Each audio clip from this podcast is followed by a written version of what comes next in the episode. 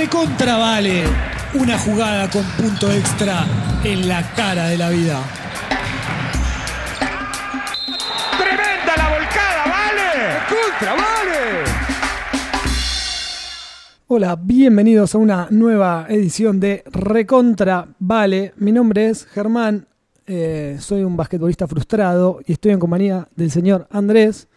¿Cómo te va, Andrés? Hola, todo en orden aquí, tratando de driblear Driblar, este, muy bien, podcast. muy bien.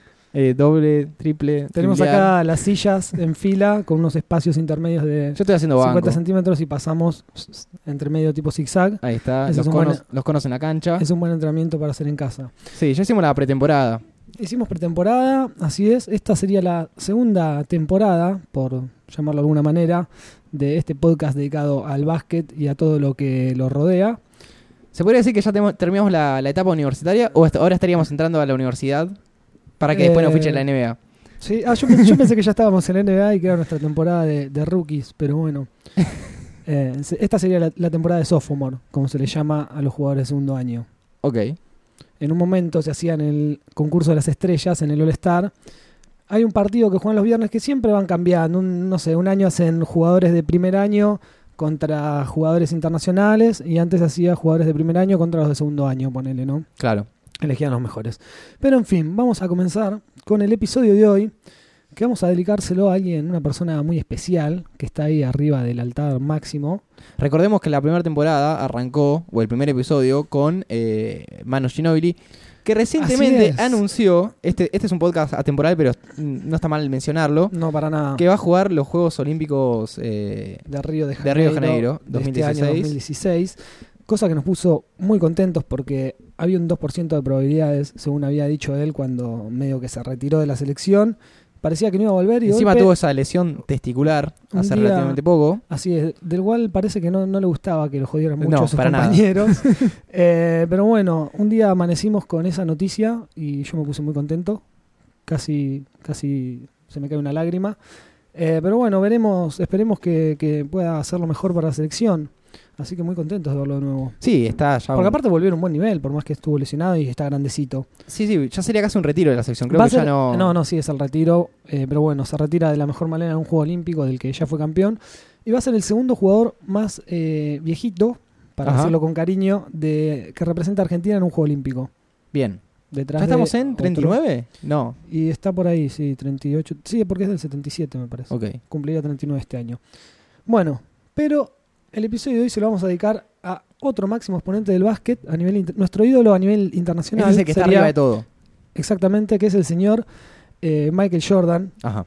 Air Jordan, Su Alteza del Aire, Dios con la 23, Dios con el 23 escrito en el medio, eh, el Champagne, no sé, MJ, todo, todos los apodos que ha tenido, que según alguien que sabía algo de básquet es Dios en zapatillas de básquet, lo dijo el señor Larry Bird, y un compañero de él dijo, Magic Johnson y Larry Bird son los mejores sobre la tierra, él es el mejor en el aire, esto lo dijo John Paxson, quien lo acompañó en los primeros campeonatos de los Bulls, un blanquito este John Paxson que aportaba lo suyo ahí tirando con la mano caliente desde tres. Pero bueno, vamos a dedicarnos ya desde lleno a nuestro ídolo de este deporte que tanto nos encanta. Está bueno porque es ídolo de todos, de los rivales también. Es ídolo de todos, Todos exactamente. lo, bueno, lo clamaban, lo seguían, Ya lo- vamos lo- a ir viendo- idolatraban. vamos a ir viendo un poco el fenómeno Jordan. Y a es tan poquito- grande que, según lo que me contaste, van a ser dos episodios. Así es, sí, abarca, abarca demasiadas cosas. Cada cosa que pasó en su vida fue como épica. Entonces, nada, son cosas las Queda- que queda hay chico que un ver por ahí episodio. con detalle y un episodio queda chico. Así es. ¿Qué números vamos a abarcar? El 9 y el 23. Se podría así llegar a decir. Podríamos llegar a decir. El 9 es el que se puso en la selección para representar a la selección de Estados Unidos. Y el 23 fue su número, bueno, que son los Chicago Bulls. Después veremos en algún momento un cambio que hizo ahí de número muy breve, pero bueno, volvió a la 23 que contacto éxito vistió. Su nombre completo es Michael Jeffrey Jordan. Ajá. Nació en la ciudad de Brooklyn un 17 de febrero del 63 en el barrio de Brooklyn, en realidad la ciudad de Nueva York. Medía en su adultez madura 6 pies 6 pulgadas, como se dice en los Yankees, que es 1,98 m. Que fue todo un tema la altura de él, porque él cuando estaba en el secundario, un profesor lo sacó del equipo porque solamente me- medía unos 78. Y un amigo de él, que medía casi 2 metros, quedó. Así es. Eh, bueno, eso fue en la, en la secundaria de Emsley Linane, los Buccaneers, como le decían al equipo, donde, bueno, quedó afuera, sí, exactamente del primer equipo. Él era un jugador ahí recién arrancando y su compañero Leroy Smith Ajá. fue quien lo llevaron porque ya medía como 2 metros 6, él medía 1 metro 78, estaba chiquitito todavía, por más que era mucho más, más habilidoso que su compañero, viste que a veces el básquet Sí, es era un injusto poco porque así. se valoraba la, la altura. Bueno, muchas veces pasa así. Le ha pasado también, eh, lo hemos comentado en el primer episodio de este podcast, a Manu Ginobili, cuando se quedó afuera de la selección de cadetes. Ajá. Pero bueno, como muchas cosas eh, de las que pasaron en su carrera, de las pérdidas, podría, podría decirse de alguna manera, siempre le sirvieron para fortalecerse y encarar las cosas con más ganas, ¿no? Sí, un punto muy importante de su vida son los desafíos. Exactamente. Bueno, antes de este de quedar afuera y tener un nuevo desafío, de demostrar que estaba para más, él competía ya desde su casa. Él era el cuarto de cinco hermanos y siempre competía contra su hermano mayor, Sí. Larry Jordan, que le ganaba siempre porque lo superaba en estatura y en físico, obviamente. Entonces, bueno, esto ya era fue uno de sus primeros eh, desafíos basquetbolísticos, ganar al hermano, hasta bueno, una vez que ya le empezó a ganar, ya está. Anda, anda- anda a pararlo a Jordan. En el siguiente año estuvo todo el verano metiéndole al básquet a pleno. Si uno, uno ve más o menos eh, entrevistas a Jordan o siempre cuando lo ves explicando algo de, de- de lo que él hizo en su carrera, lo que más recalca es esto, ¿no? El esfuerzo y la superación personal. Había un video muy lindo que salió después de que él se retiró, que también lo hemos hablado en otro, en otro episodio de este podcast. Bueno, el episodio sobre anterior las- fue sobre las publicidades. sobre Space Jam. Exactamente, ya vamos a llegar ahí. En el que él habla y dice algo así como, lamento eh, haberles hecho creer que, que fue fácil, porque solo vieron mis tiros ganadores y todo eso, pero no veían el esfuerzo que había detrás de él.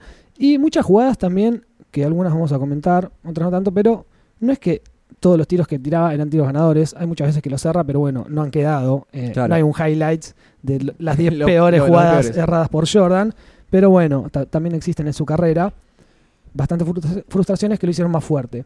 Bueno, eh, volviendo a su segunda temporada en la, en la escuela esta, en, en los Buccaneers, creció 10 centímetros ese verano después de, quedó afuera, de que quedó afuera, llegando casi al metro 90 ahí, y ya era un jugador un poco más eh, imponente por su altura, más allá de que todas sus habilidades también habían mejorado, debido a que eh, le metió duro al entrenamiento todo el verano, y quedó seleccionado en el McDonald's All American Team, Ajá. que esto es un partidito amistoso que organiza acá nuestro sponsor. Eh, un partidito amistoso que hace con los jugadores de, de la secundaria para que más o menos, para mostrarlos básicamente, eligen los mejores, juegan ahí un amistoso y las universidades pueden ir viendo a ver con cuál pibe eh, van a atentar para llevarse a su universidad, que es el paso previo a la NBA, como ya hemos hablado. Bueno, más allá que estuvo ahí medio disputado por un, un par de, de universidades, terminó, como ya conocemos, en Carolina del Norte, Sí. eh, donde, bueno, fue becado para estudiar geografía, Inclusive le han dicho matemáticas. matemáticas. Sí. Bueno, el Manu, el Manu estudió ciencias económicas, estudió un poco matemáticas ahí. bueno, se fue a Carolina del, Norte, donde fue entrenado por Diane Smith, que es un técnico mítico ahí de las universidades, que es muy gracioso en un momento, cuando él está en la universidad, va a jugar los Juegos Olímpicos del 84, todavía siendo un universitario, no los del Dream Team, que también hemos hablado. Eso es el 92. Eso Barcelona. es en el 92 exacta- exactamente. Pero bueno, volviendo al 84, es muy gracioso que es- ese eh, equipo lo entrenó Bobby Knight, Ajá. que es un técnico muy reconocido en el ambiente universitario. Fue tentado mil veces para ir a trabajar en la NBA, pero el tipo este le gusta la universidad porque le gusta formar jugadores. Es como Claro. un técnico de esos chapados a la antigua, de demasiado amor al deporte y a crear jugadores nuevos.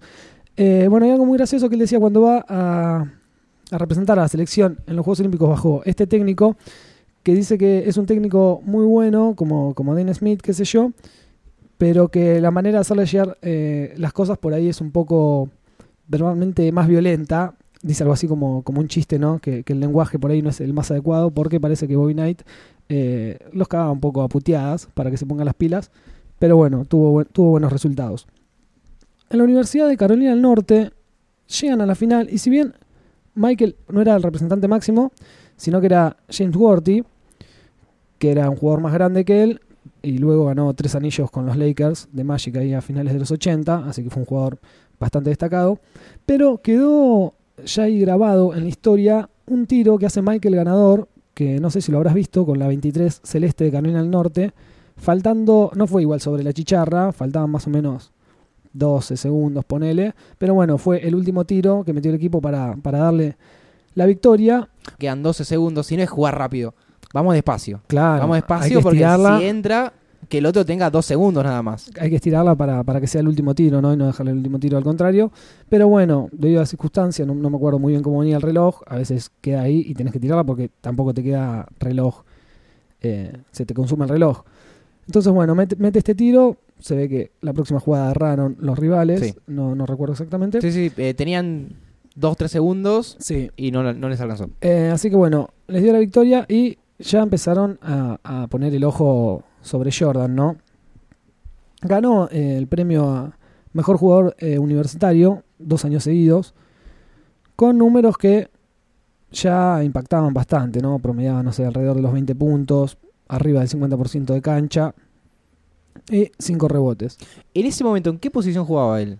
Jugaba de escolta, pero también jugaba un poco de base, cuando Sí. era un poco más petizo. Después se terminó de forjar su carrera, va, en los Chicago ya fue toda la carrera escolta, escolta, alero. Así que bueno, terminado con el título, su carrera universitaria, el último año no lo termina y ya queda en el draft del NBA, que era la selección que se hace previamente. Sí, se arma un listado de todos los universitarios que hay Exactamente. y cada equipo, dependiendo de cómo quedó en los playoffs o en el resultado general, puede elegir algún uni- universitario. Claro, los peor posicionados en la, en la temporada pasada Claro. de la liga tienen más prioridades, pero bueno, después lo van negociando, cambian las posiciones, no sé, te cambio dos posiciones por tal jugador que ya está, etcétera. También traen jugadores de, de Europa, o sea, uno, nada, va incluyendo los jugadores que puede llegar a fichar eh, la próxima temporada. Fue elegido por los Chicago Bulls, como ya todos conocemos, pero no fue la primera selección No, no era del el draft primero todos. fue la tercera selección, porque la primera selección de ese draft de 1984 fue nada más ni nada menos que Hakim Olajuwon, quien fue también un jugador reconocidísimo de la historia de la NBA. Y el segundo fue Sam Bowie por los Portland Blazers.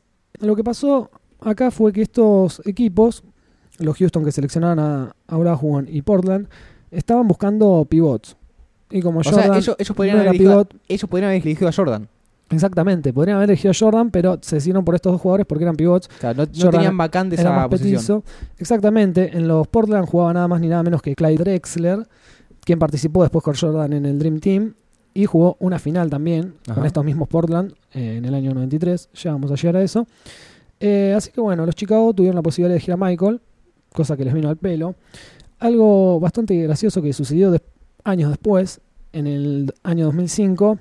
Y es bien que le gusta hacer esos top tens históricos y esos reconocimientos, a veces un poco más vagos que otras. eh, nombraron esta selección de, de Bowie, quien fue el segundo seleccionado, o sea, antes que Jordan, como la peor selección del draft en la historia del deporte profesional norteamericano. o sea, del deporte, contando, no sé, NFL, NHL y todas las ligas. Eh, porque bueno, Jordan después fue lo que, lo que fue. De Sam Bowie nadie se acuerda, no fue como Olajuwon que la rompió, tuvo una carrera llena de lesiones y etcétera. Y Jordan volvió a Carolina del Norte, no a jugar, pero sí a completar su carrera O sea, de él- grado en el 86. claro, él está en Carolina del Norte, le queda un año universitario, pero ya lo llaman los Chicago. Exactamente, ya se mete Juega- en el draft, Juega un año en los Chicago y después quiere terminar los estudios. termina los estudios, por supuesto, allá le dan mucha importancia a eso. Así que termina sus estudios. ¿Cómo arranca Jordan en la NBA? Arranca pisando fuerte. ¿En qué año estamos? Estamos en el año 84-85, Ajá. temporada 84-85. Arranca con todo, promedia 28,2 puntos por partido, con un porcentaje arriba del 50%. Eh, bueno, y como vos decías en un principio, causa sensación hasta en todo el público, en todo el público del básquet. Los visitantes era tipo, jugamos contra Chicago, vamos, vamos a ver a Jordan. La gente se juntaba para ver a Jordan. Fue un poco también a nivel NBA, o sea, levantó básicamente toda la liga. Porque, bueno, tuvo muchas de las cosas épicas que te decía, como después fue la rivalidad contra Magic, eh, contra Ver también, que jugó. Ahora, ahora vamos a contarlo a finales de los 90. eh, contra los Bad Boys, que eran los Detroit Pistons. Bueno, era tal la sensación, y aparte de que la venía rompiendo, que quedó seleccionado para el All-Star de ese primer año, o sea, el All-Star de todas las figuras de la NBA. Lo elige la gente, viste que el All-Star eh, se eligen por votación, porque los más votados por la gente, ¿no? Ajá. Y también eligen, algunos jugadores los eligen los técnicos Claro. o la liga. Es como que dependen de, de diferentes cosas. Pero ahí en esa primera temporada termina siendo el mejor novato. Exactamente. A O sea, final ya de la tenía un temporada. premio legítimo y después, bueno, lo de la gente para... El, el All-Star igual es antes de que termine la temporada, esa mitad de temporada. Ah, ok, ok. Después, al final de temporada, lo van a terminar eh, eligiendo el mejor novato de la temporada. ¿Qué pasa en ese All-Star? Resulta que había un muchacho que se llamaba Isaiah Thomas, Ajá. que jugaba de base. A este tipo lo hemos nombrado también cuando hicimos el episodio del Dream Team, que tuvo un inconveniente con Isaiah Thomas cuando fue al Dream Team, que vamos a comentar más o menos, parece que venía de este All-Star Game, en el que Isaiah Thomas estaba un poco celoso, porque Michael era la, la sensación, no le gustaba mucho que tenga tanto, Tenía tan- tanto coronita. espectador encima, que la gente estuviera tan, fue tanto el furor que generó eh, porque aparte fue tapas de revistas, tipo un- una No, nueva tipo- leyenda nacido. Fue como una revolución, muchas cosas. una muchas revolución total, obviamente de la mano de todo un sistema de marketing y publicidad que hizo que, que saltara allá arriba. Lo que tiene también es su personalidad, ¿no? Que hizo también un poco que todo esto fuera posible, porque siempre se mostró muy amable con la gente. Él, él lo dice muy bien, ¿no? Yo no estoy tipo por arriba de nadie, somos, somos todos iguales, más allá de que tenga. Solamente por arriba de los que pasaba y por- saltaba. solamente, claro, por arriba de los que vuelo y se las vuelco en sus caras. Pero bueno, siempre está como con esa filosofía de, de igualdad, qué sé yo, y tenía mucho carisma con la gente. ¿Qué pasó? A Isaiah Thomas no le gustaba nada de esto y en el All-Star, como era, era un, un hombre más veterano ya de años en la NBA, medio que se puso un par de veteranos de su lado y le hicieron lo que se llamó freeze out, que es como que lo congelaron, o sea, no le pasaban la pelota. Ah, mira. Qué buenos compañeros. Sí, y ahí ya medio que se empezó a generar un conflicto con Isaiah Thomas, que después parece que en- cuando llegaron a jugar al Dream Team se terminó quedando afuera el señor Isaiah, porque lo llamaron Michael. Y en fin, bueno, pasó eso, terminó la temporada como rookie del año, clasifican a los playoffs, ten- terminan con un récord de 38-44, un récord ahí para clasificar, no eran todavía un equipo dominante de la liga, y pierden en primera ronda contra los Milwaukee Bucks. Ok. Igual Michael ya era una sensación y arranca fuerte la primera temporada. ¿Qué pasa la segunda temporada? Michael dice, bueno, quedamos afuera en primera ronda, este año Es nuestro. tiene que ser diferente. Se pasa, el verano empieza a entrenar antes que nadie, arranca la temporada con todo, están todas las cámaras detrás del tipo, Michael, ¿qué vas a hacer este año? Ponele. Todo esto igual era un pibe, o sea, todavía no venía toda la parte épica detrás, estamos hablando de la segunda temporada, está bien que había sido el rookie del año y un par de cosas más, pero bueno, todavía no era una figura dominante de la liga. En este momento estaba jugando Larry Bird, Magic Johnson, todavía jugaba Karim Abdul-Jabbar, jugadores que fueron épicos realmente, todos los que eh, constituyen el Dream Team prácticamente, Clyde Drexler, etcétera. Bueno, arranca la segunda temporada y al tercer partido se lesiona el tobillo Así es. fuertemente, eh, así que se pierde 64 partidos. Y es más, le decían, eh, ya está, no juegues toda la temporada. No querían que vuelva. Y él, no, pero yo quiero jugar. y se Eh, entrenaba, y se entrenaba. Exactamente, el tipo se entrenó muchísimo y cuando se sintió bien, por más que, o sea, cuando los do- doctores le dieron obviamente el parte, el parte bueno eh, y él se sentía bien, pero la gente decía, tipo, che, no, no te arriesgues, esperá un poco más Claro, y claro. la temporada que viene Claro, porque jugó volvés. el, tres partidos y después el final Y- de temporada. Y exactamente. Eh, llegó al final de temporada, se sentía fuerte. De hecho, bueno, hay un par de documentales que pueden ver que después vamos a estar tirando más o menos cuáles son. Eh, que él cuenta que se sentía muy cómodo y de hecho cuando vuelve la rompe eh, estos últimos partidos, mostrando que estaba pleno físicamente. Hay un par de volcadas monstruosas que hace que son increíbles. Bueno, llegan a clasificar los, los Bulls para playoff, pero quedan afuera de nuevo en la primera ronda contra los Boston Celtics de la River, nada más ni nada menos. Ajá. eh, que después llegarían a la final y sean esas finales épicas también contra los Lakers entre los Celtics. Pero el segundo partido, Michael marca un récord de 63 puntos en playoff. Récord que hasta hoy nadie pudo superar.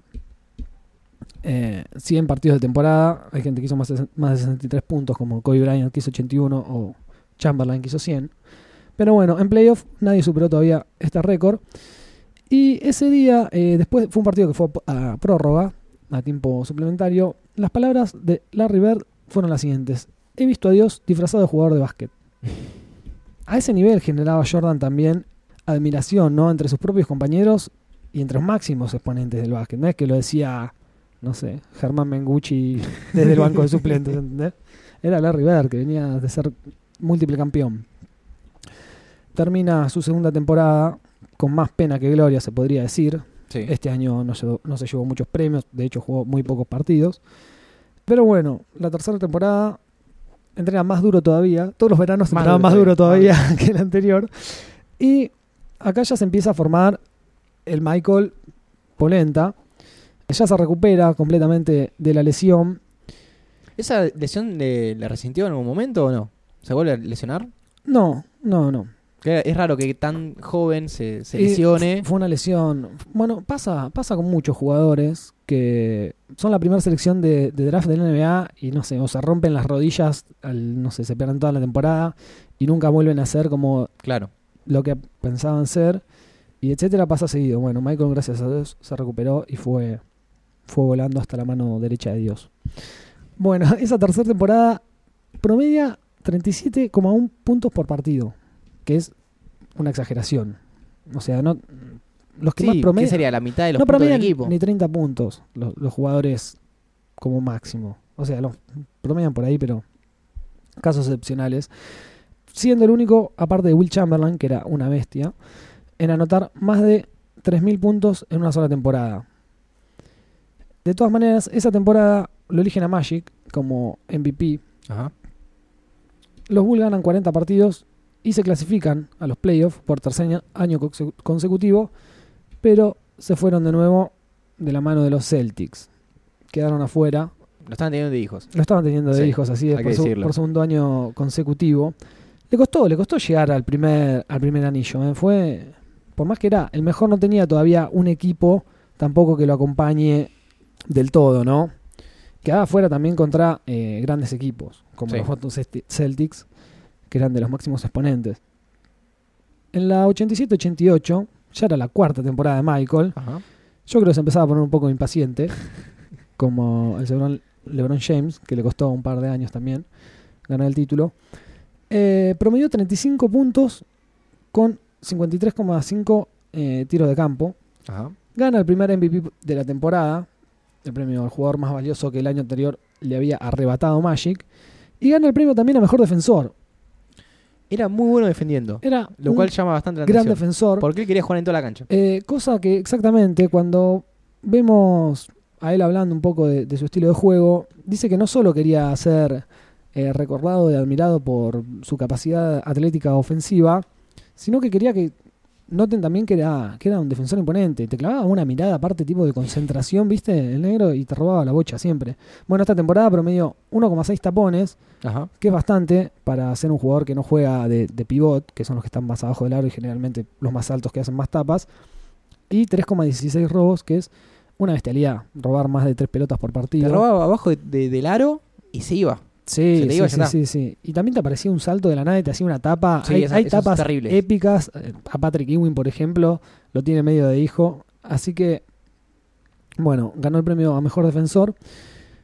Chicago acá ya empieza a demostrar un poco más su, su soberanía, ganando 50 partidos y perdiendo 32. Ya pasó a tener un, un porcentaje de victorias positivo, al contrario que las primeras temporadas. Elimina a Cleveland en la primera ronda con un tiro bastante ¿Cuántas épico. rondas son? ¿Cuatro? En, en esta época, ¿a rondas? Sí, sí. O sea, llegas a los playoffs. ¿Cuántos Son partidos son? O sea, no, ¿cuántos, Octavos, cuántos cuartos, son? semis y final. Claro. Que en realidad ellos los cuentan como cuartos de conferencia, semi de conferencia, final de conferencia y final de NBA, porque. Claro. juegan eh, este Sí, sí, y sí. este. Está bien. Y son eliminados este año por los Bad Boys, que acá ya se empieza a formar una de las historias épicas de, de Jordan, que se podrían hacer pequeñas películas. De hecho, hay en realidad documentales sobre solo sobre la serie contra los Bad Boys. Ajá. Que eran los Bad Boys, eh, eran denominados así como los chicos malos del básquetbol. Era el equipo de los De- Detroit Pistons que jugaba justamente a Isaiah Thomas, este muchacho que no quería mucho a Jordan, que mencionamos anteriormente. Jugaba también Dennis el gusano Rodman, quien luego compartiría equipo con Michael. Así es. Y bueno, le van a ganar tres años consecutivos los Bad Boys a Jordan. Voy a hacer un, asterisco acá. Se dio una rivalidad también en estos primeros tres años, algo que me, me olvidé de mencionar. Los concursos de volcadas, que por eso también Jordan tuvo un poco de levantamiento de su figura espectacular, ¿no? Que también se dieron series épicas contra Dominic Wilkins, que no pudo participar el segundo año porque se lesionó, pero en los otros dos años compitió contra él. Y era nada, una rivalidad al estilo Magic Johnson, Larry Bird, pero en un concurso de volcadas. Que está esa imagen épica de Michael que va a poner una cinta scotch en la línea de libres diciendo: Desde acá voy a saltar. Y todos, Michael, desde ahí vas a saltar. No, no vas a llegar, no, nadie va a lograrlo, qué sé yo. Y bueno, y él toma carrera y salta y vuela y suena I Believe I Can Fly de fondo y todo en cámara lenta, así, hermoso y todos lloramos. Es de esos concursos volcadas del 88 o el del 86, no recuerdo exactamente cuál de los dos. Pero bueno, volviendo a, a los Bad Boys, no quería dejar de mencionar eso y si no me iba a ir cronológicamente para cualquier lado. Los Bad Boys lo eliminan porque hicieron una defensa especial, desarrollaron una estrategia para defender a Jordan, Ajá. porque era la única manera que podían ganarle. ¿Cómo lo marcás? ¿Cómo lo marcás? Un hombre no alcanza. Utilizaron las Jordan Rules, como le llamaban, que serían como las Claro. estrategias de Jordan, Claro. que consistía en defenderlo de a dos hombres y hasta de a tres. Tipo, tenemos que parar a este, este tipo, nos chupa un huevo el resto del equipo, Claro, ¿y el vamos resto todos contra él. Y bueno, parece que los compañeros de Jordan no lo podían ayudar del todo, porque bueno, como te decía, no es que perdía contra cualquiera. Los Detroit Pistons eran de los más imponentes también en este momento, llegaron a finales de conferencia, de hecho ganaron un, un par de campeonatos este año, no estoy seguro, creo que el del 90 y el 91. Bueno, y lo defendía a Michael nada más ni nada menos que Dennis Rodman, apodado El Gusano, y Bill Lambert, que era conocido como el príncipe de las tinieblas.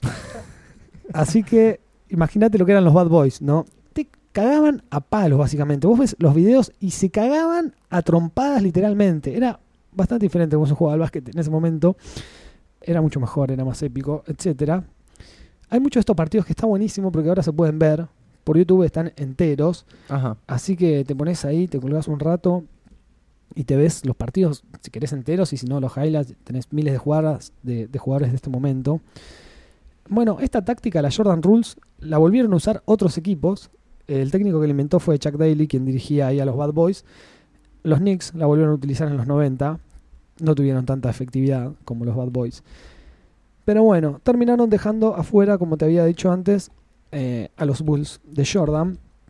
Así que nada, Michael ya está en Seguía sin. su quinto año, Quinto año. quinto año de NBA y Nada.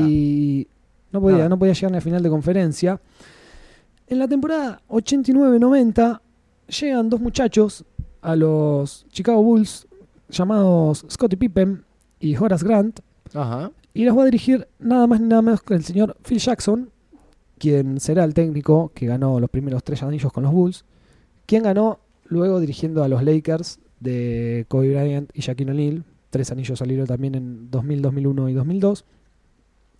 Y bueno, esta temporada Michael promedia 33,6 puntos con 52 de cancha y los Chicago consiguen un récord de 55-27. Cada vez vienen más firmes. Esta vez en los playoffs pasan la primera ronda contra los Sixers, pasan la segunda contra los Bucks y terminan quedando fuera por tercera vez contra los Bad Boys, que los tenían de hijo. ¿Qué pasa en la 90-91? Acá hemos llegado al fin, a la primera vez que, gracias a Dios, Michael eh, se pone el anillo de campeón. Gana su segundo eh, MVP, su segundo premio al jugador más valioso, promediando 31,5 puntos, 53,9 de cancha, 6 rebotes y 5,5 asistencias. Hacía todo Michael.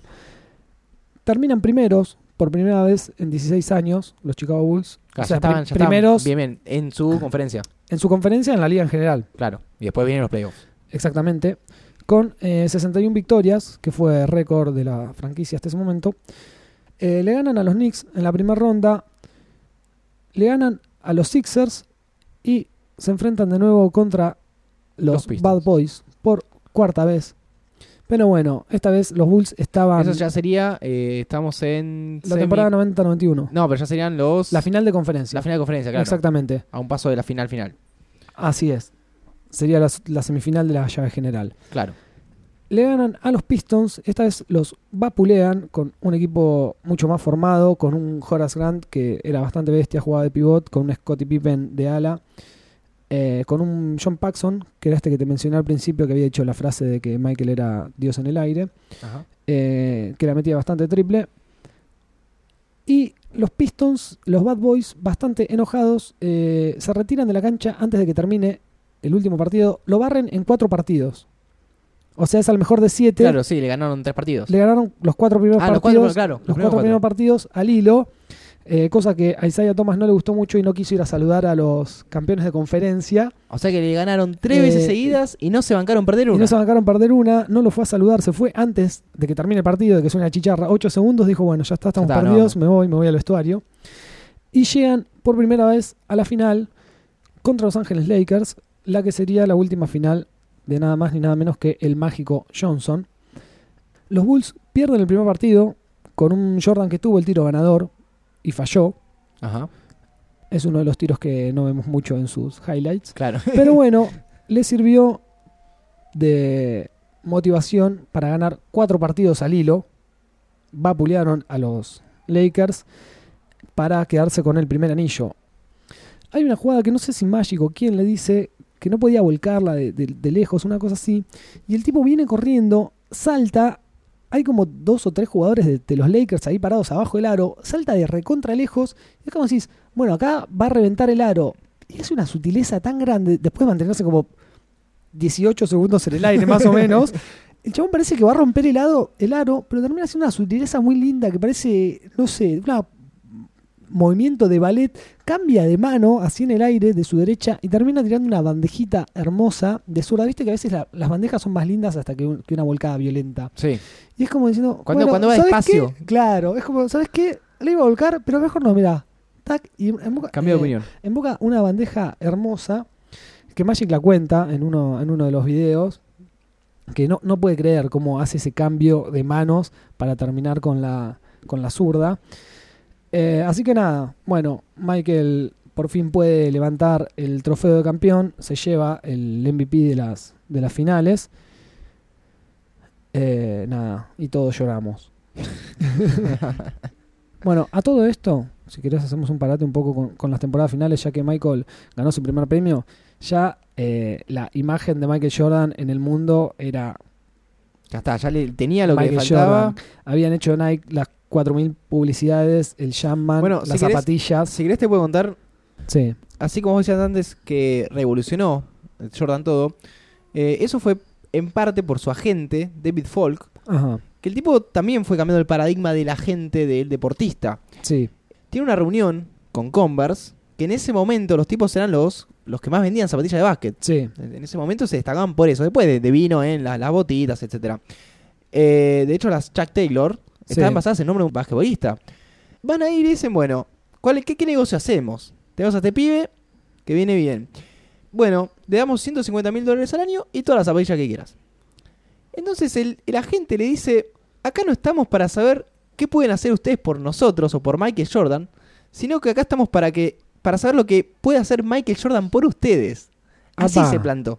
apa, Se van de la reunión y Jordan le dice a la gente, pero boludo, eran 150 mil dólares, no dan la zapatilla, estaba todo redondo. sí, Así es como terminan con Nike. El agente ya había pensado más o menos todo, Nike también venía maquinando. Y salió la idea de los anuncios, la línea de calzados propia, toda la, toda la cosa golda. las Air Jordan. La Air Jordan, algo así como, no recuerdo si era un millón o dos millones y medio de dólares fijos contra dos, 250 mil. 150.000. Y algo que quería la gente eran el 6% de las ventas. Eso Ajá. fue clave. Porque seguía entrando plata. Claro, Es más, En el primer año, Jordan gana alrededor de 8 millones de dólares Apa. con la publicidad. Contra, repetimos, 150 mil 150.000, dólares. sí. Así estamos. Así que bueno, sí, como decías, ahí arrancaban las publicidades con, eh, con Spike Lee, que decía, tienen que ser las zapatillas. Sí, sí. eh, ¿Qué es, pueden, ser las pueden ser las zapatillas. Bueno, para eso pueden escuchar nuestro episodio dedicado a todas las publicidades ahí en la, de la primera temporada. Pero bueno, ya como decíamos, era una marca, se podría decir. Sí, sí, era una marca. Era una marca. Bueno, comienza la temporada 91-92. Rompe un récord de franquicia con 67 victorias y 15 derrotas. Gana su tercer premio al jugador más valioso de la temporada, el segundo consecutivo, donde promedia 30,1 puntos, 6,4 rebotes y 6,1 asistencias. Ajá. Llegamos a los playoffs. Se da acá una lucha épica contra los Knicks a 7 partidos en primera ronda. Los Knicks conformados por Patrick Ewing, nada más ni nada menos, que compartió ese mismo año, no, al siguiente año eh, el Dream Team. Sí. Eh, Starks, que era un peticito que volaba, la volcaba y defendía muy bien. Una lucha que en cualquier documental que vean de la carrera de los Bulls van a aparecer ahí imágenes también de, esas, de esos partidos. Que no sé si es porque los vemos ahora o porque si tuvieron una, no, sé, era una épica, era, era otra cosa, ¿entendés? Era, veías jugadores no solo espectaculares con los que ves ahora, ¿no? Como que cada equipo tenía Sí, sí, su, su- jugador eh, Eh, franquicia, la, la emblema pero del era, equipo. era como un emblema el tipo, Sí. claro, ¿entendés? Era como un, un estandarte que representaba Bueno, pero eso mucho también más es- que ahora. es- eh, se permite por la forma en que la NBA hace que los equipos accedan a los jugadores. No es que tenés, eh, los Chicago iban ahí y compraban a todos los que querían. Exactamente, Si no, sería cualquier cosa. sí. Bueno, se da una lucha épica ahí contra estos New York Knicks de, de Patrick Ewing a siete partidos. Eh, le ganan a los Cavs en finales de conferencia y llegan a la final, esta vez contra los Portland Trail Blazers de Clyde Drexler. Que acá en cada final vamos a tener alguna jugada que va a quedar en la historia de los top 10, si querés, o de los highlights de las, Debe tener como top 50 de igual las jugadas Jordan. de Mike. ¿Cómo haces un top sí, 10? Sí, no puedes. Eh, bueno, ya estaban los medios ahí, medio generando toda esta locura de las rivalidades que vendría a ser como la sucesión de lo que era Magic Bird. eh, esta vez contra Drexler, porque jugaba también en la, en la misma posición y era, era un referente de- del básquet de ese momento también. Ajá. Eh, ya estaba igual Drexler en sus últimos años de carrera. Y el primer encuentro finaliza la primera mitad Michael con 35 puntos. Una bestia, o sea, la primera mitad hace 35 puntos, promedias 70, 70, por claro. partido, cosa que no sucedió, terminó con 39. Pero algo que pasó es que anotó 6 triples en esta primera mitad. Y cuando anota el sexto, queda un- hay una imagen grabada en la que él levanta sus sombritos, abre las manos, ¿Qué cree mira, mira para el banco como diciendo, ¿y, y- y qué crees? Tipo, la tiro, la tiro en boca, que es algo más o menos lo que está pasando con Curry ahora. Sí, Curry está haciendo. Curry igual hace unas cosas en es cuanto distinto, a tiros. es distinto, pero. es- No Es- sé si Jordan, pero es está una teniendo una, una suerte de revolución de lo que hace Curry Sí, en la NBA. eh, sí, sí. que. Yo creo que si, sigue este camino puede llegar a hacer cosas. Sí, épicas. bueno, el tema de los, los triples, que la- de cualquier lado. La tira de cualquier lado, Pero- en la emboca. Yéndonos de Jordan. El Pero tipo- siempre con criterio, aparte. está en la no es mitad que de la cancha. de- pero está en la mitad de cancha. Puede seguir caminando, avanzar, pasar. Sí, No, la tiro de acá. la Y en acá boca. y la emboca. Es ridículo. Bueno, volvió a Jordan diciendo algo así como, bueno, ¿qué querés que haga?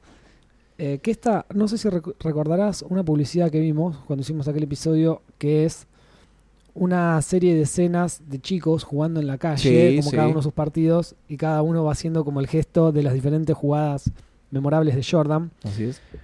Algo que me olvidé de mencionar, que también voy a mencionar nada más porque venimos hablando de esto, es en una de las veces que dejan afuera a Cleveland, de las temporadas pasadas que tenía hablando, antes de que quedan afuera con los Pistons, ya tenemos ahí también los tiros ganadores de Jordan. Hay una jugada que se la dan faltando algo así como 4 segundos, suponete, sacan del costado, corre hacia la línea de tiros libres, salta medio, va como volando para el costado en el aire y termina tirando un tiro en suspensión así, de esos también que vuela en cámara lenta y la emboca para ganar la serie contra Cleveland.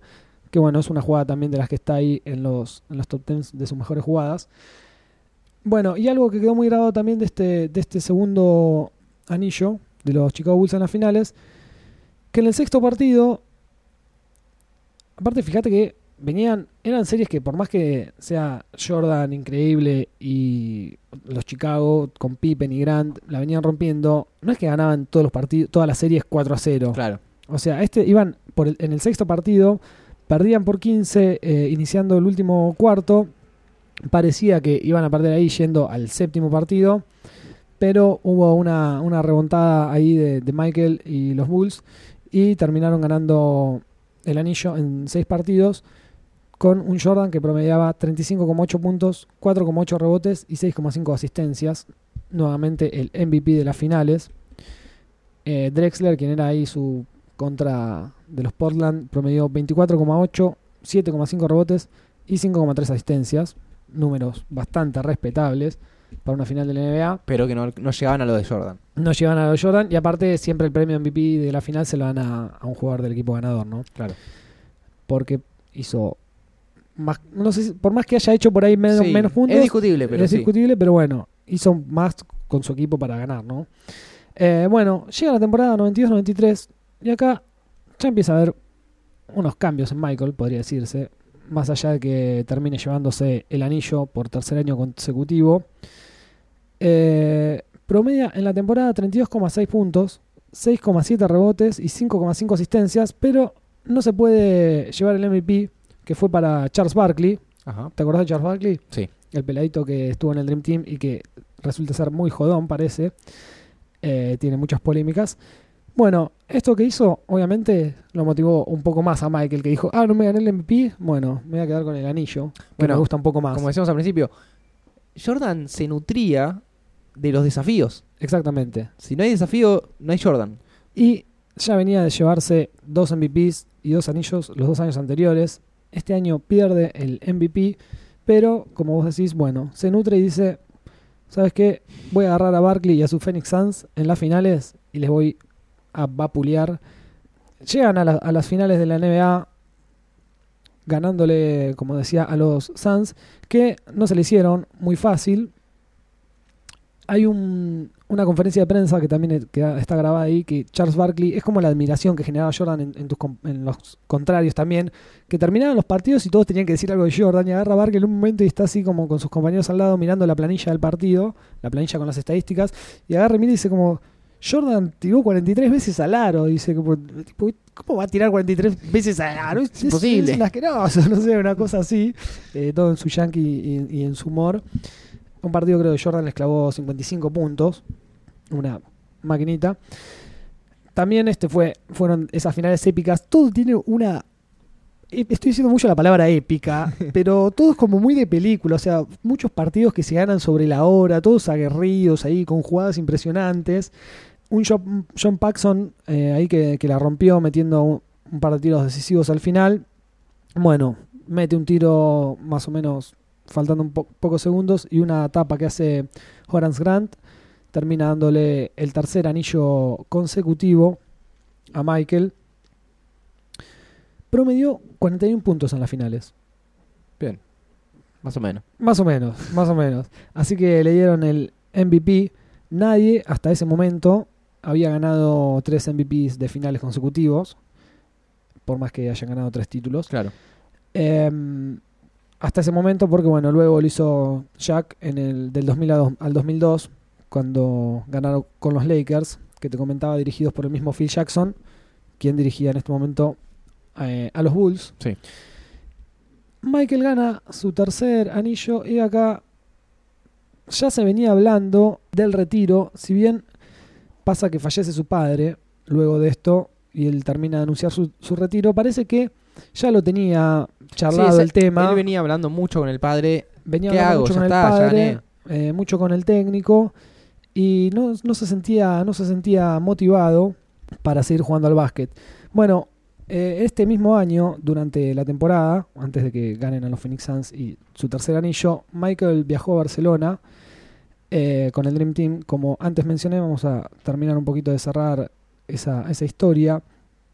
Eh, Michael no, no estaba decidido a ir a la, a la selección de Estados Unidos, no tenía muchas ganas, mm, no le parecía. Tampoco era algo tan importante a nivel basquetbolístico. No era tan importante a nivel basquetbolístico, generalmente jugaban eh, los jugadores universitarios, ¿no? Pero este primer año ya se había dado la como la autorización de, de FIBA Ajá. de que puedan jugar jugadores NBA que antes no podían hacerlo y fue el épico Dream Team que se dio por primera vez con jugadores NBA y fue justo una generación que fueron los mejores, Larry Bird, Magic, Patrick Ewing, Larry Johnson, Stockton, Reggie Miller, etcétera. Y Michael estaba como, ya gané en el 84, cuando era universitario, ya tengo la medalla de oro, no me interesa demasiado. Pero, bueno, ¿qué pasó? Empezaron a hacer un poquito de gancho sus compañeros que sí lo querían. Isaiah Thomas se quedó afuera, de hecho, de este, de este Dream Team. Se rumorea porque terminó yendo Michael. Medio que dijo, bueno, yo voy, pero este no. Hay un video muy divertido de Magic Johnson, que es también un tipo muy carismático, en el que aparece en vivo rogándole a Michael. Le dice, Michael, me pongo de rodillas, y lo Sí, hace. sí, sí, me pongo de rodillas, por favor, Michael, te estoy rogando, por favor, volvé a jugar para nosotros. Y bueno, porque dice, eh, no sería el, el Dream Team sin el mejor jugador de todos. Claro. A ese nivel, tipo, Magic Johnson está reconociendo de alguna manera que Michael es mejor que él. Así que bueno, lo terminan convenciendo, gracias a Dios. O sea, la historia no hubiese sido diferente sin Jordan, pero gracias a Dios fue a jugar y se trajo la medalla de oro por segunda vez.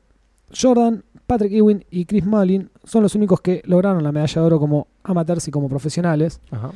estuvieron en la misma medalla del 84. Así que bueno, tuvo esa participación ahí en el Dream Team. Vuelve, gana su tercer anillo contra los Phoenix Suns. Y bueno, ya no tiene mayores motivaciones. Él ex- lo explica en alguno de los videos. Que aparte de que ya no tenía motivaciones, medio porque había ganado todos, como que dice.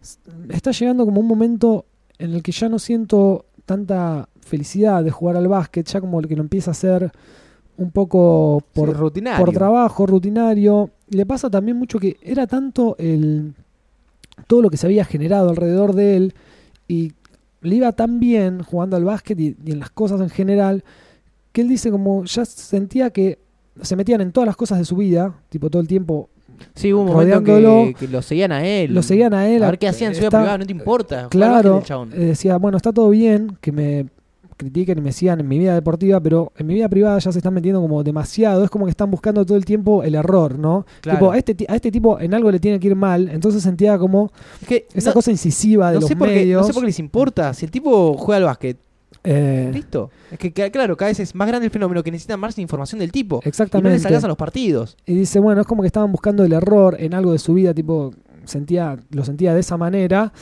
Y mm, bueno, decide eh, retirarse. Hace una conferencia de prensa ahí que dice, bueno, ya no tengo más motivación. Y su padre, bueno, lo del padre fue el lo del disparador. padre también, que el padre desaparece y aparece muerto, le roban el auto que él le había regalado. Pero bueno, fue condenada la gente, la gente que lo mató acá en Perpetua. Así que bueno, decide retirarse del básquet porque bueno, además su padre era como su fan número uno, él lo siente así y nada, no tiene más motivación. Nos vamos a quedar un poco con esta retirada de Michael porque mm, no tenemos tiempo para seguir con todo lo que viene porque es muy extenso para dedicarlo dedicarle poco tiempo. Pero se puede decir muy por arriba Así que él que- vuelve a un viejo amor, algo que hizo de niño. Vuelve, exactamente. Bueno, en su retiro, ahora se retira y por ahí vamos a ver qué hace durante su retiro. Claro. Y después volvemos a contar todo lo que hizo durante su retiro. Él cuando era chico practicaba otros deportes, era muy atlético, practicaba béisbol, eh, fútbol americano creo que también. Así que se retira del básquet y se empieza a dedicar a otras cosas, un poco al golf también. También, se, se sí, va a jugar verdad. al golf, a disfrutar Pero un golf, poco de el los golf amigos. jugaba un poco an- antes. Sí, es como Carlitos Tevez. Porque lo que era, claro, lo que era el golf para él era el, el relajarse, el calmarse y no tanto la movida de, del básquet. Exactamente. Así que bueno, parece que lo tenía decidido antes, después de ganar la medalla de oro, pero bueno, cuando fallece su padre termina, Sí, porque son por, unas cosas que habló con el padre. termina por retirarse. Así que esta fue la primera parte. Vamos a nombrar un par de videos breves de los que he visto para y hemos comentado acá que pueden ver y son muy completos y están muy buenos porque tienen por ahí eh, entrevistas a él y a gente de su alrededor que cuentan un par de cositas que están más buenas. Eh, uno es Michael Jordan Above and Beyond, Sí. que es muy bueno. Ese es más de toda su carrera. Eh, después tenemos Come Fly With Me. Que ese es hasta el 90 y cuánto. Sí, ese es, 96. ese es de los primeros.